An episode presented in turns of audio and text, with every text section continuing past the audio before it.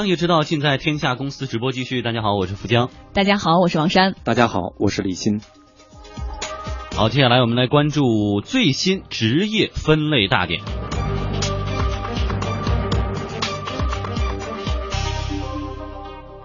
相比于一九九九年的第一版，如今最新出炉的《中华人民共和国职业分类大典》新增加了三百四十七个职业，同时呢，一口气取消了八百九十四个职业，其中包括话务员、收购员、凹版、凸版的制版工、平炉炼钢工等等这些职业，我读都读不清楚。八零后、九零后就完全没听过哈。的伴随着这个大典的修订呢，这些刚才说到这些职业永久的退出了历史舞台。对，刚才我们读不清楚的这个职业到底是怎么回事哈？简单跟大家介绍一下，希望能读得明白。八十年代印刷厂的凸版、凹版制版工干嘛的呢？制版流程有点像洗照片，需要把新版上涂上感光胶，用光照。感光胶呢就会形成一个抗腐蚀膜，再放到硝酸里面烧，烧的鼓的就能印上了，如果凹下去的就印不上了。当时啊，这个就依靠手工啊，但现在呢，全都是平板印刷了，呃，工业化了，甚至有更高科技的这个印刷技术了。嗯，我们再来说说收购员哈，家住安徽阜阳的周先生，曾经在一九七九年到一九八五年这几年间，一直做当地供销社的收购员，从农户那里收购各种农副产品。我们来听他。为大家介绍一下他曾经的这份工作。这里业务搞收购啊，农副产品、废品收购，还有畜牧业的兔毛、薄荷油、姜片，收购的这些东西，要么交到这个土产产品公司，有的呢直接和。周先生说呀，他具体的业务呢，就是收购农副产品，像废品啊、呃兔毛啊、薄荷油这些东西。收购的这些东西呢，要么交给收购公司，有的直接就跟呃。这个其他的方面来供货，要么自己联系主管业务部门呢，会直接帮他们收，提取百分之十到百分之二十的提成。对，随着改革开放的推进，哈，这种个体户就逐渐出现了，收购员这个职业也就慢慢的到现在是没有了。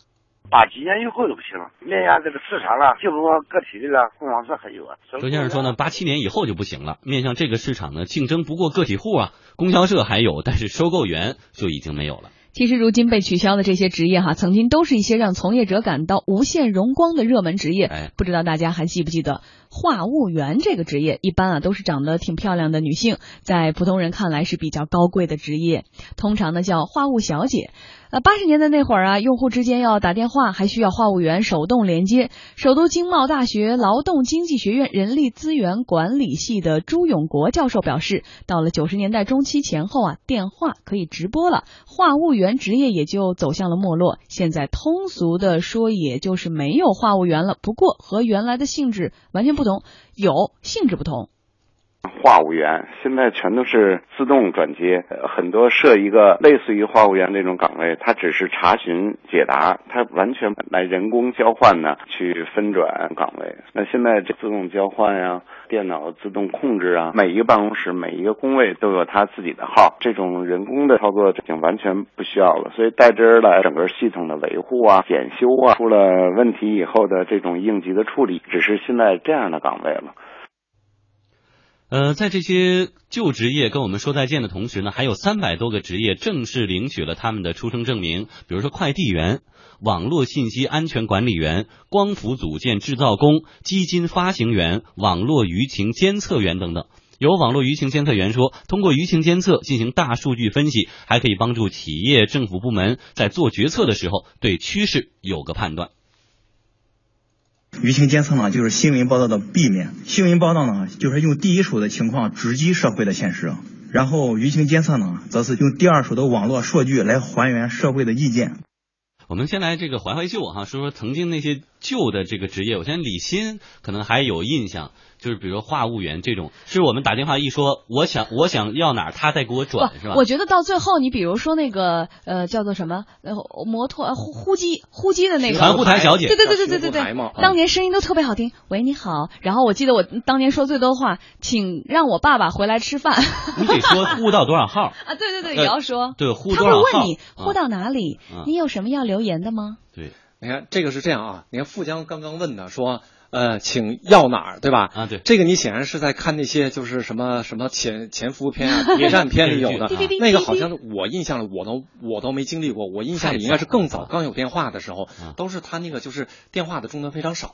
你说要到哪儿，直接话务话务小姐，她掌握的资源就更清晰，他说要哪儿就要哪儿。我们其实刚刚，我觉得这个电话啊，就是电话也好，生活也好，应该是在上个世纪的八十年代。中后期，嗯，开始随着技术啊，整个市场化、国际化的普及以后呢，生活有巨变。那么电话这个呢，我还经历过是什么？要外线，要外线的时候呢，话务员呢已经没有那么大的。资源调配能力了，他只能是把这个叫程控电话。我不知道现在你们听没听说过这个？就是一个单位里呢，他为了节省资源，而且当时的可能技术就这样，就他单位内部呢都是以内线的方法分机号码，哎，然后你打出去呢要要转外线，那么这个单位的这个话务小姐呢，她先给你转到外线，你才能拨，再拨，比如直播电话，当时北京的电话应该是几位？应该是五位吧，还是六位？然后再拨。那这些那。咱们开始算，从八十年代后期开始，就刚才提到的，从电话到寻呼机到手手机，从爱从模拟的到数字的，对吧？这个中间呢，省略了很多。它这种叫透明化，我们技术叫透明化，就是就是叫可视化，就是它这个这个层面就被过滤过去了，它的存在在你看来就没有了。所有这些过滤掉的这个东西，它的职业岗位一定也是被过滤掉的。嗯，包括我们日常用的，比如原来刚有收音机，嗯，从收音机到录音机。我完了，当时录音机还有单卡、双卡，然后随随身听 Walkman，对吧？Walkman 之后 CD，CD 之后完了 MP3，就在短短的几年之内，这个数字产品这么，所以在我的感觉里，这些职业的这种消亡和新生呢，跟你的日常生活用品的消亡和新生，比如说你看电视。原来你家用的这些，比如比如说玩电游任天堂，那现在你还会用吗？那 PSP 你还会用吗？反正这，那就是这个。其实有人说，哎呀，这个职业的消亡会不会让很多人有这种怀旧或者这种伤感？说，哎呀，是不是家园没有？其实不会的，因为他的职业，职业的存在跟你日常生活是紧密，除了跟一部分体制相关，还有跟你的生活相关。那你比如说原来说的，为什么收购员没了？收购员的消失跟体制是有直接的关系的。那体制变成市场化了，不用你这一道去代劳了。所有的觉得我有利润的话，有大批的人就会加入。但是李欣，你说说大家会不会怀旧？不会。但是呃，如果作为一个女性的话，很多时候是会怀旧的。当然，男性不会。你说现在有多少电影？就当年的那种呃电影一放出来，很多人就说：“哎呀，我们小时候就这样的。”当年的电影放映员。而且我现在到现在哈，特别怀念我们作为八零后那时候。其实到了九十年代已经经济不错了，爆米花的。在那个院子门口出现的时候，那一声儿就爱听啊！一有爆米花来，端个玉米就去了。然后还有做蛋糕的，定期来，然后拿着鸡蛋和面粉，然后小朋友开心的晚上排队啊，卖雪糕。那一个晚上是不用睡觉的，安排雪糕的。这个就是被鲁迅先生批判的这个小不是乔亚的这个虚伪。为什么？我举个例子，崩一下这个玉米花的和这个蛋糕的这个，现在街头也有。在北京，我都能看到弄蛋糕的那个。你王山，你还会路过的时候，你说我为了怀旧，我崩一下吗？你不会的。其实。崩的那个好像几年前还非常多，王山现在买微波炉爆米花这个只停留在你的那个思维里。哎，他对于产业，对于人家以他作为谋生的手段而言，这个怀旧其实是没有。还停留在我记忆里的是，当年不知道你们会不会觉得那个走街串巷的声音真的好听？磨刀磨剪子现在好像也还有枪枪菜刀是吧？是那种啊。现在少，偶尔还是能听到。现在有一个原因，因为那个。这个居民楼呢越来越高，小区也不让你进。你在外面你去喧哗的话，搞不好业主还有意见。所以他这就是生活环境的变化，也有一些职业会。但是要感谢他们，让我们的童年那么的丰富多彩，真的很精彩。很多个不能不不用那个早睡觉的夜晚，就是因为我们院子来了做蛋糕的那个人。其实他未必跟职业挂钩，他将来还可以作为怀旧的这个民俗的这个形式存在。我觉得还是有价值。好，那给一点广告的时间哈，让王王山擦擦泪水。好，北京时间十七点四十二分，我们来关注最新出炉的中华人民共和国的这个职业分类大典哈。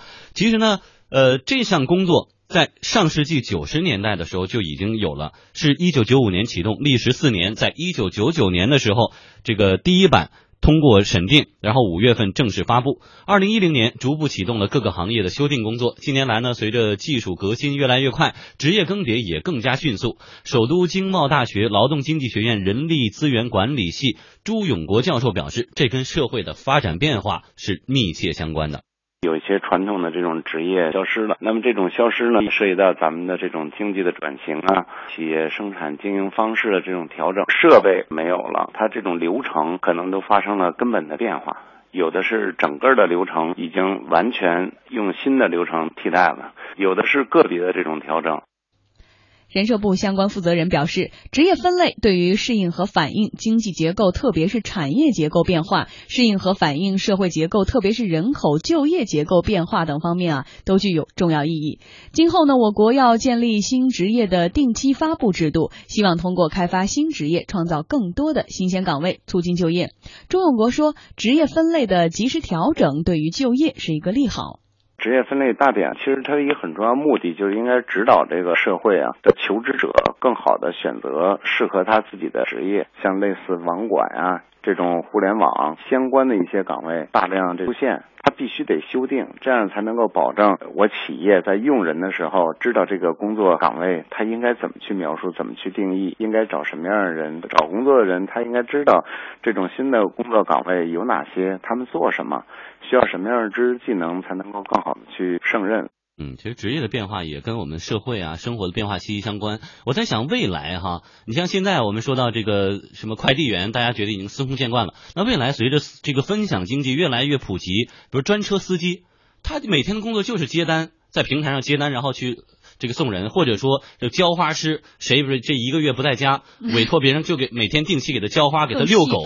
哎，你像这种职业，未来会越来越多吗？呃，这个那个叫新职业越来越多，呃，而且呢，那个增加，呃，增，这个是这个是第二层面。咱们先说啊，首先新职业它的那个增加的速度会越来越快。为什么啊？从这一次的这个修订，我们就知道，原来咱不是三个产业吗？第一产产业是农林牧渔，第二产业是制制造业，生产制造业，第三产业是服务业。那么这一次典型的就是前两个在这个职业分类上都变少了，对，只有服务业在变多。那服务业就是一个，因为它服务嘛，它基于人的这个专业技能的这个更多，所以呢，它随着服务，比如说那个需求的增加，它会新增加很多的这种岗位。所以未来呢，技术的发展，人们生活环境、生活场景的变化，都会激发这个服务业的这个新的岗位。这是第一。第二个，它会成为就是哪些东西会成为职业？这个很典型。刚才富江提到说专车司机。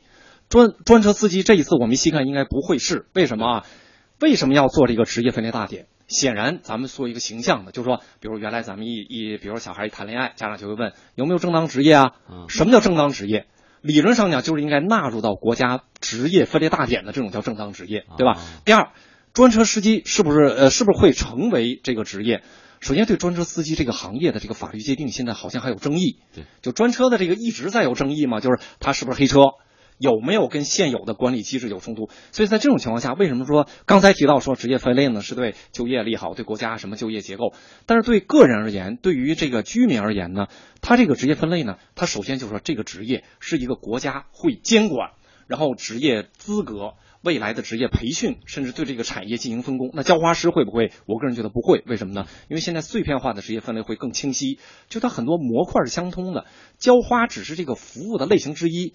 你既然能给人浇花，就能给人家喂宠物，但是我觉得哈，给人家养花，所以它不会是叫浇花，可能是叫叫外出时段个人 上门服务，家庭管理员。啊，那这个更专业，哎，就是他最后怎么叫没关系，他，但是他共通的，他需要的技能和对你的岗位需求是共通的。但是我觉得以后肯定是随着服务行业哈，服务产业第三产业的发展，可能这方面的职业会越来越多，而且会衍生出更多的新兴职业。好吧，时间到了，也没时间说了。